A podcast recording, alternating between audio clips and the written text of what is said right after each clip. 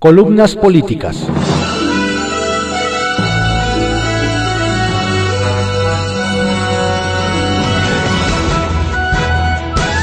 Continuamos con la audiosíntesis informativa de Adrián Ojeda Román, correspondiente a hoy, jueves primero de abril de 2021.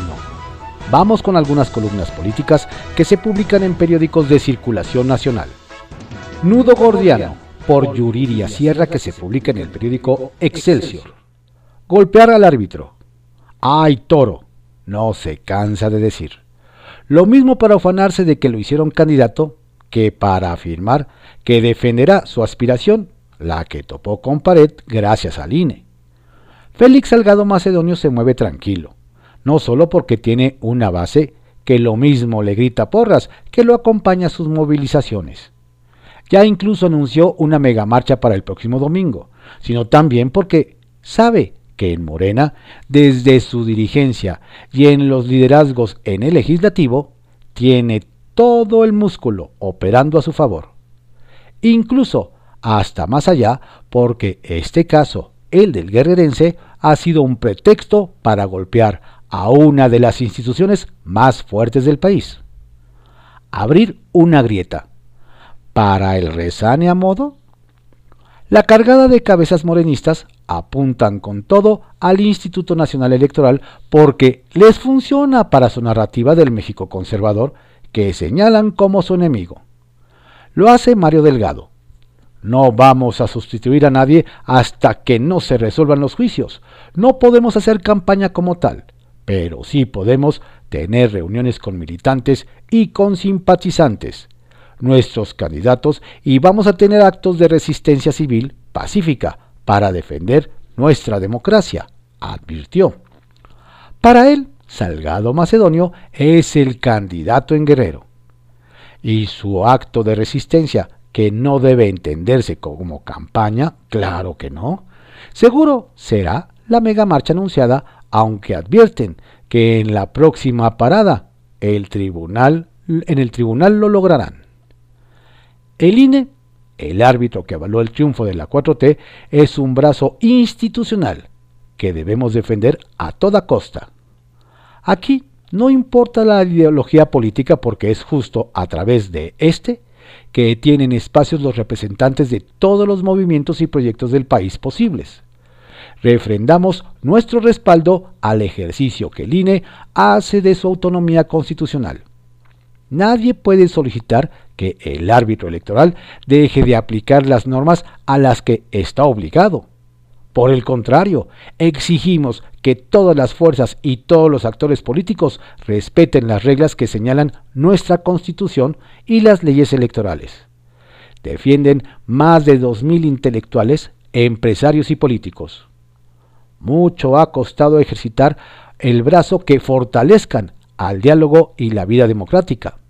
Gracias a él, hoy pueden convivir a pesar de estar bajo el mismo partido, quienes atizan el fuego tras la cancelación de candidaturas y quienes desde su trinchera levantan la voz para señalar el grave error que representa siquiera pensar en demoler al INE. Todos de una u otra manera le hemos pegado al árbitro por los errores de nuestro equipo. Eso es lo que está pasando en Morena.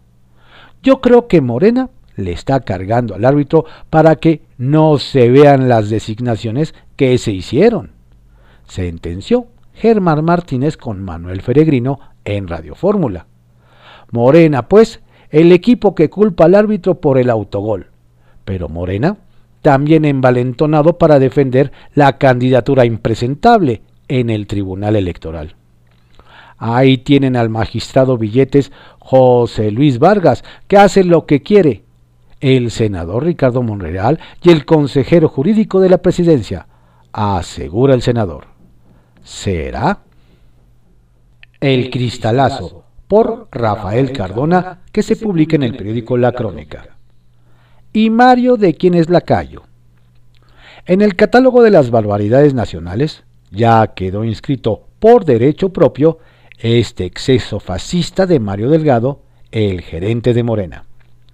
El presidente del Comité Ejecutivo Nacional de Morena, Mario Delgado, aseguró que hay que ir pensando seriamente en renovar o exterminar al Instituto Nacional Electoral INE porque se quedó atorado en el pasado.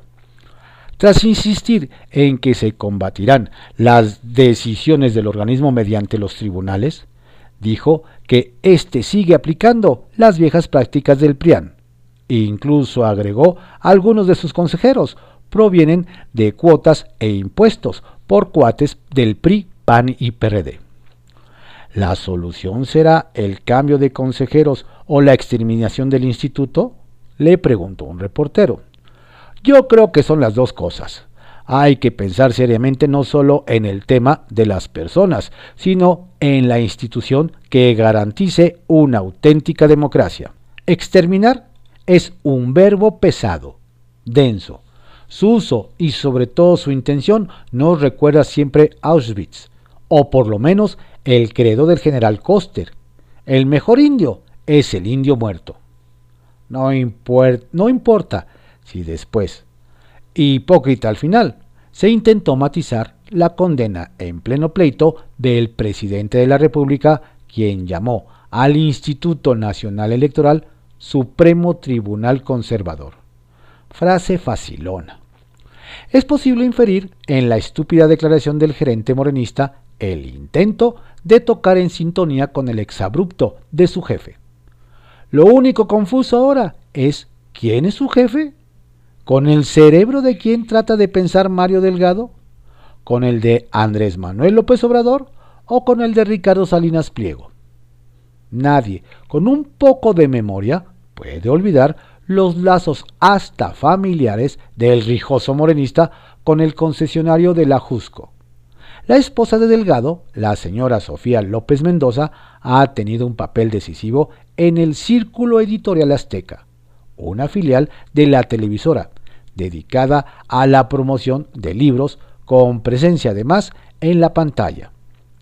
Obviamente, el trabajo de la señora no determina nada necesariamente, pero sí permite ver una similitud entre el pensamiento de su jefe y las ideas de su marido, porque precisamente en los mismos días de este pleito eminentemente político, Salinas salió a respaldar en plena epidemia de oportunismo y sin ver en el asunto, el planteamiento de Morena contra el INE. Todo para quedar bien. Digamos las cosas de manera sencilla y clara. El INE debe morir y desaparecer, dice Salinas Pliego.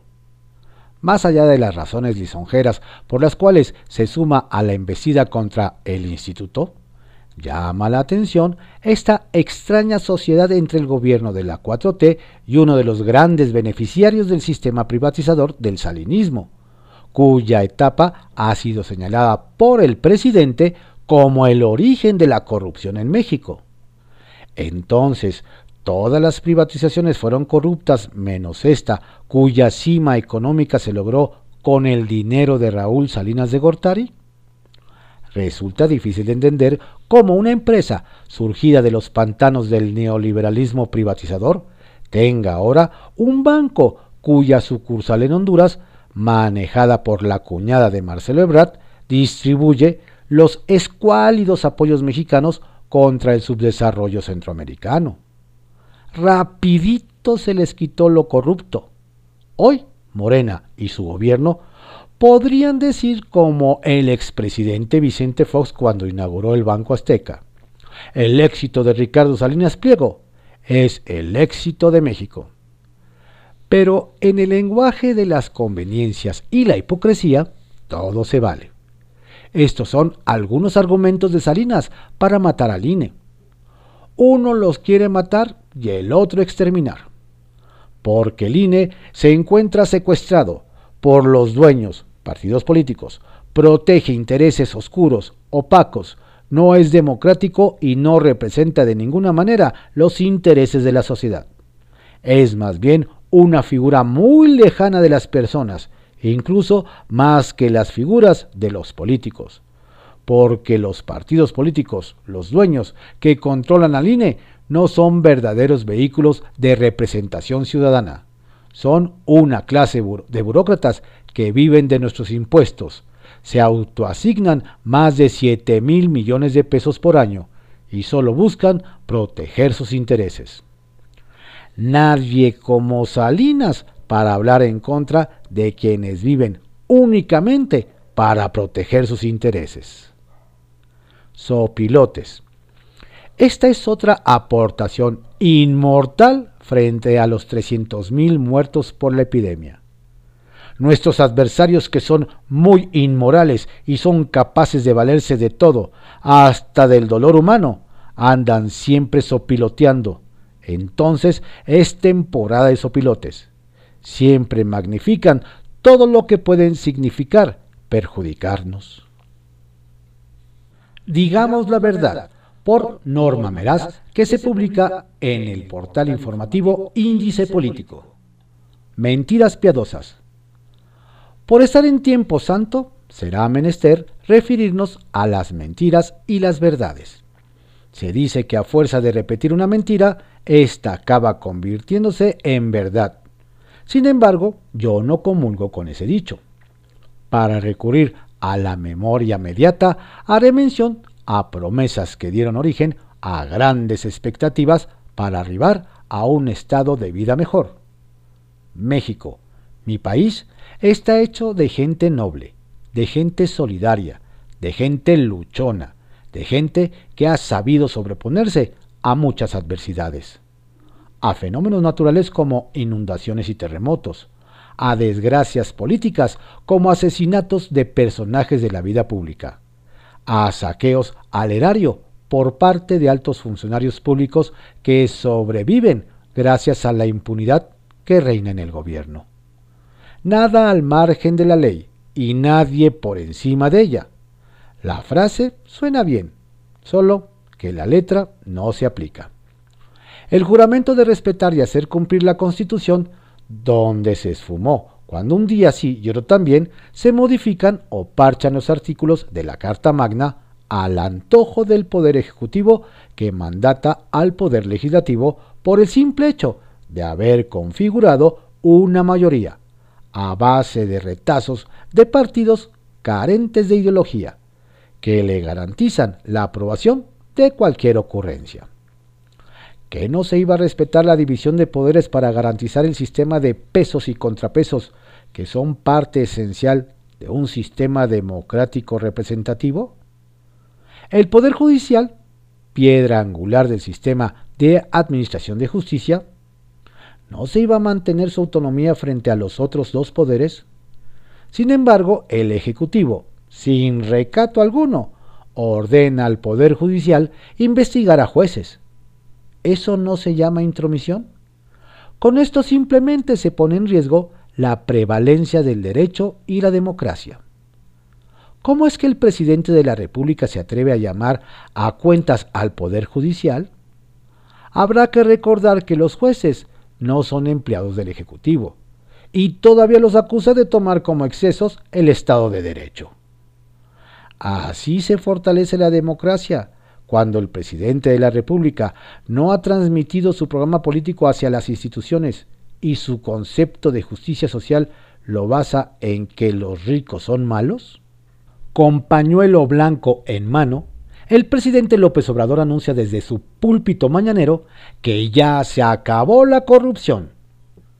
Y su prima que gozaba de contratos multimillonarios con Pemex, y su hermano Pío pillado recibiendo dinero en un restaurante, y las compras de pipas de gasolina y otro sinnúmero de cosas, todas por adjudicación directa, sin transparentar las adquisiciones? ¿Y qué pasó con el combate al narcotráfico? ¿Acaso se hace dejando libre al hijo del Chapo Guzmán y saludando a la progenitora del capo que purga una condena de por vida en una cárcel de Estados Unidos? ¿Y el combate a la inseguridad? Si el exsecretario de Seguridad Ciudadana prometió a los mexicanos que vivirían tranquilos, en paz, sin miedo, y las mujeres gozarían de seguridad y respeto, cuando hoy 11 mujeres son asesinadas cada día, y el señor Alfonso Durazo aventó los bártulos y se fue por un puesto más cómodo a su tierra natal.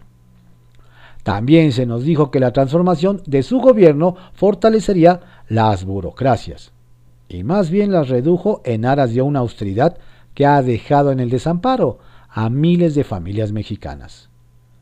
Mentiras y más mentiras que no se han vuelto verdades. Mentiras que deberían ser consignadas como delito.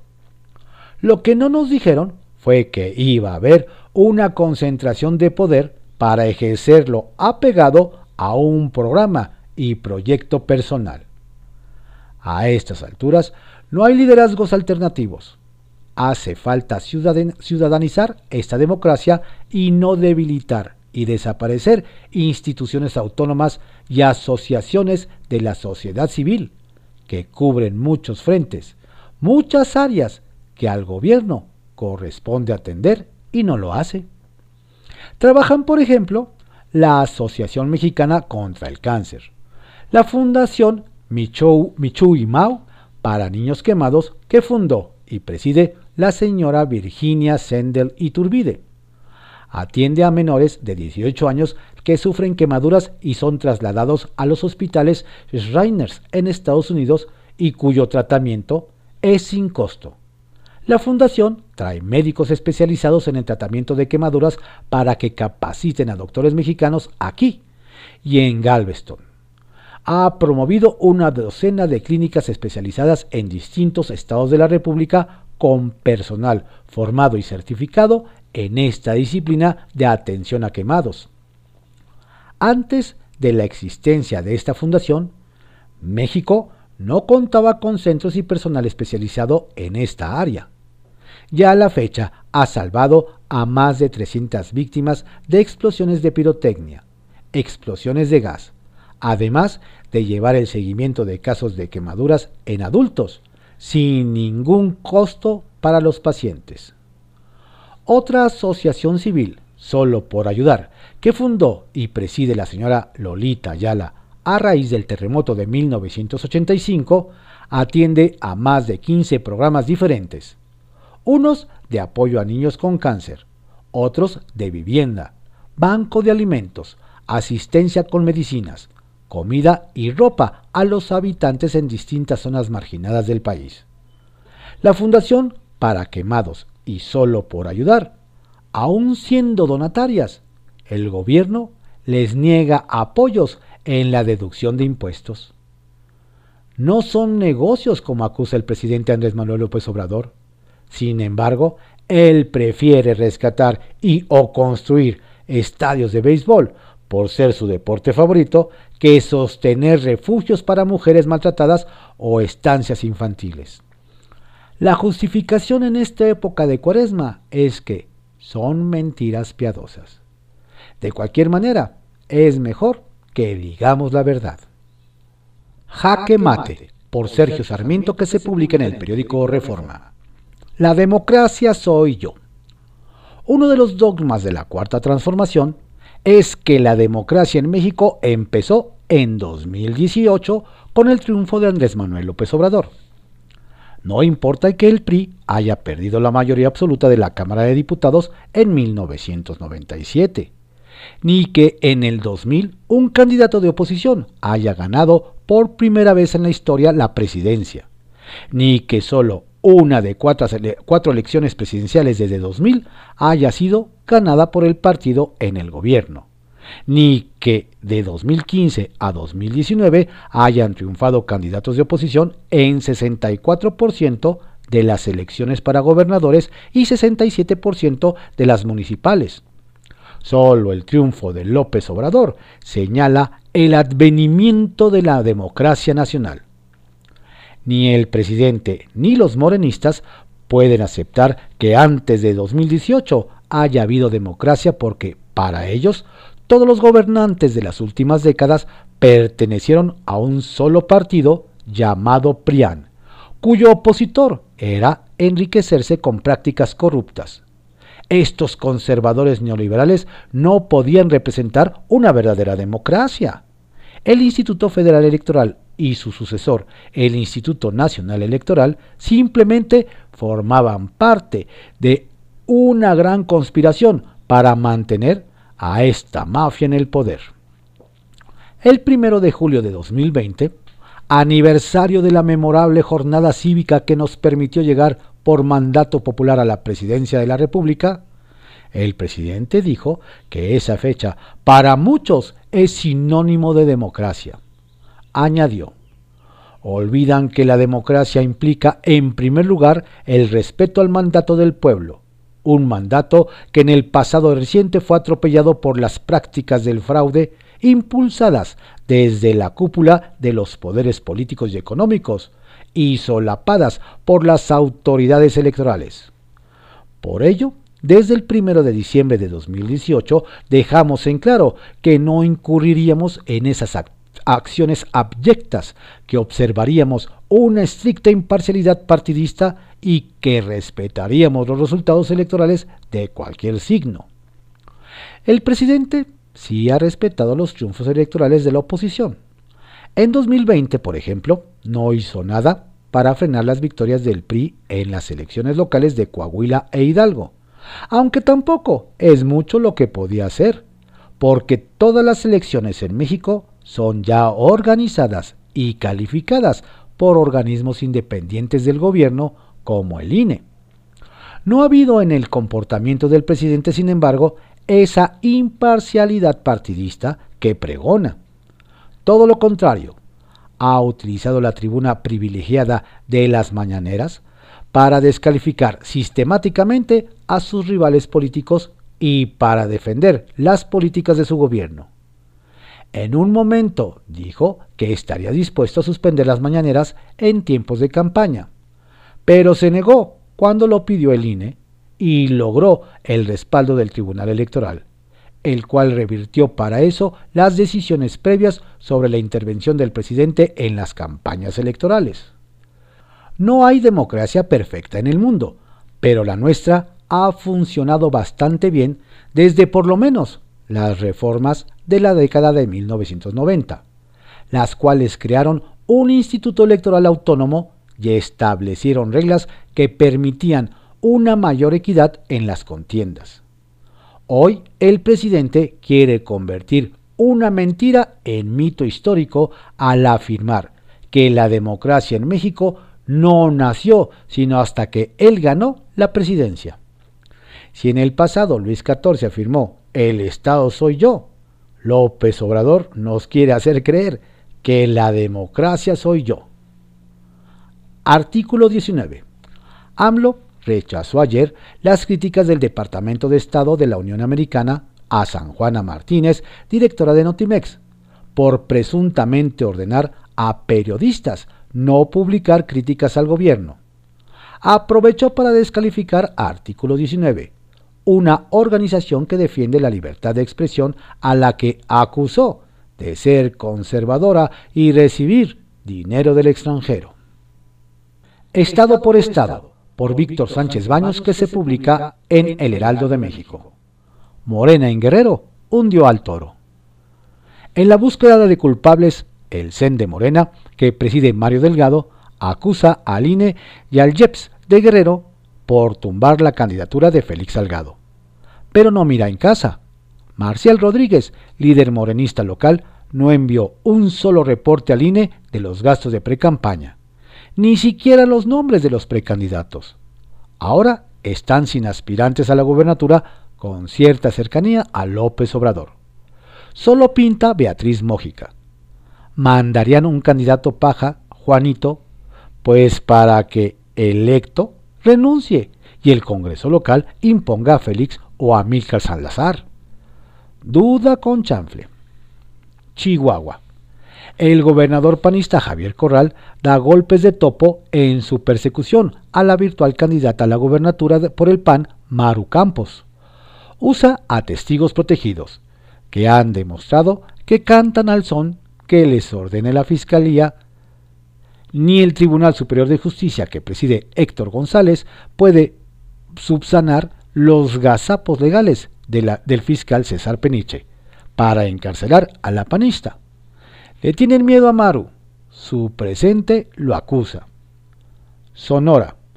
Malestar en las filas de Morena provocó el registro de Ana Bernal, por el segundo distrito con sede en Nogales, con el desplazamiento de las fuerzas vivas morenistas de la entidad. Ana es la alfil de la directora de CONADE, Ana Guevara, y su pie en la entidad. Las dos Anas no gozan del reconocimiento guinda local. El vocero de Bernal anunció su reelección. Ella no quiso dar la cara. ¿A qué le teme? Durango. Severo golpazo recibió Morena en la entidad, al perder la mayoría en el Congreso local. Todo surge tras el malestar de tres diputados morenistas de La Laguna, a quienes el delegado del CEN morenista, el poblano Ignacio Mier, negó la reelección. Tiene un revoltijo en 15 distritos.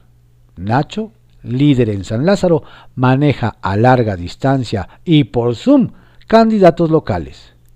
El que mucho abarca, poco Puebla. El dedazo desde la oficina de Mario Delgado inscribe a Claudia Rivera como candidata a reelegirse por la alcaldía del Angelópolis, en medio de graves acusaciones y retiro de apoyos como el de Gabriel Biestro.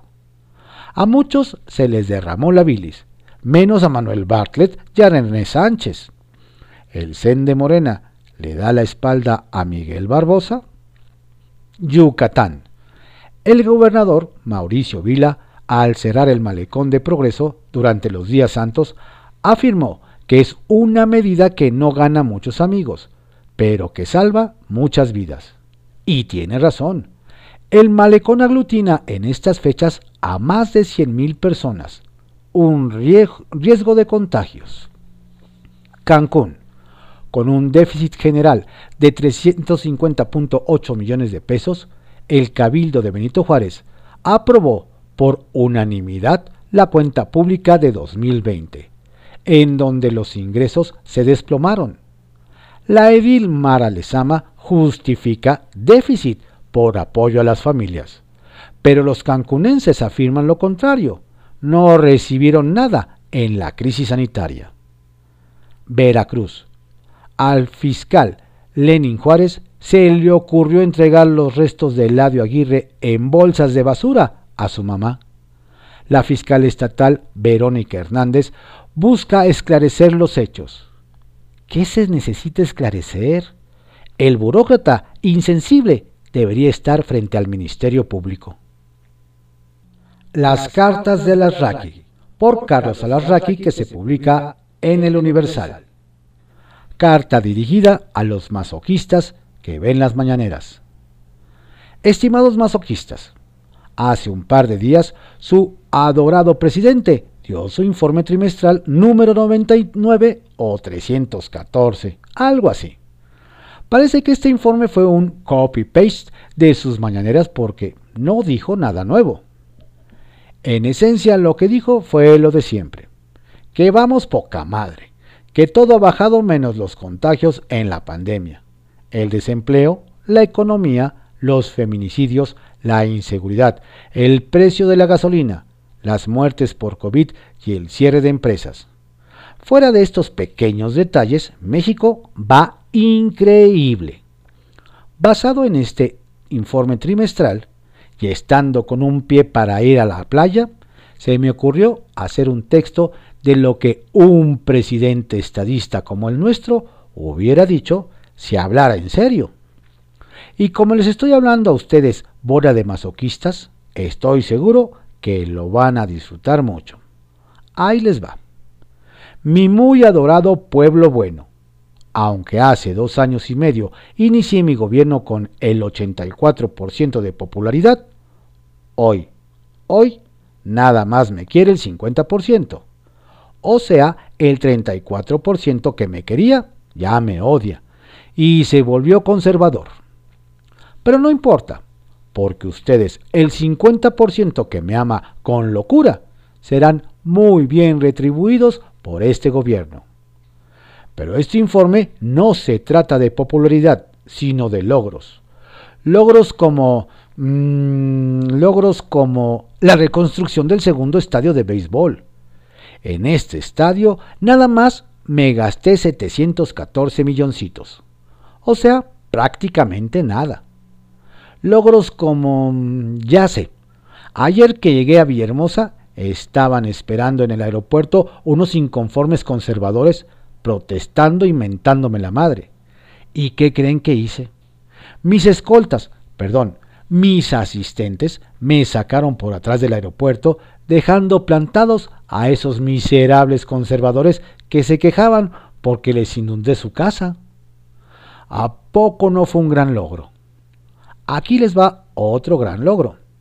Antier que los gringos publicaron en sus miserables medios conservadores que en México no existía la libertad de prensa, ¿qué gran logro creen que hice? Les contesté y no me dijeron nada. ¿A poco no soy un fregón? Estimado pueblo bueno, en este momento no se me ocurren otros logros.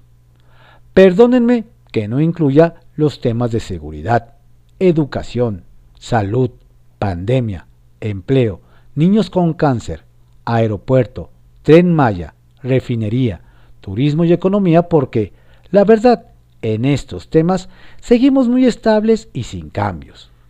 Aunque si quisiera cerrar este informe con tres grandes noticias. Están sentados. Sin mucho esfuerzo hemos logrado colocarnos en el segundo lugar con más muertos por COVID en todo el globo terráqueo.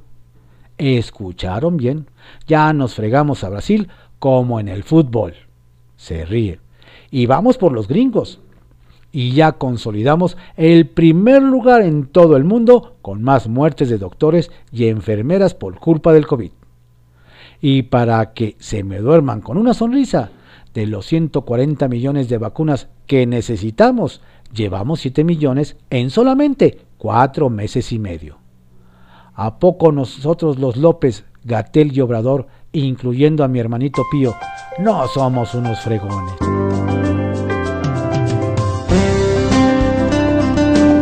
Estas fueron algunas columnas políticas que se publican en periódicos de circulación nacional y portales informativos en la audiosíntesis informativa de Adrián Ojeda Román, correspondiente a hoy, jueves primero de abril de 2021. Tenga usted un excelente día y un estupendo mes. Por favor, cuídese, no baje la guardia. La pandemia continúa.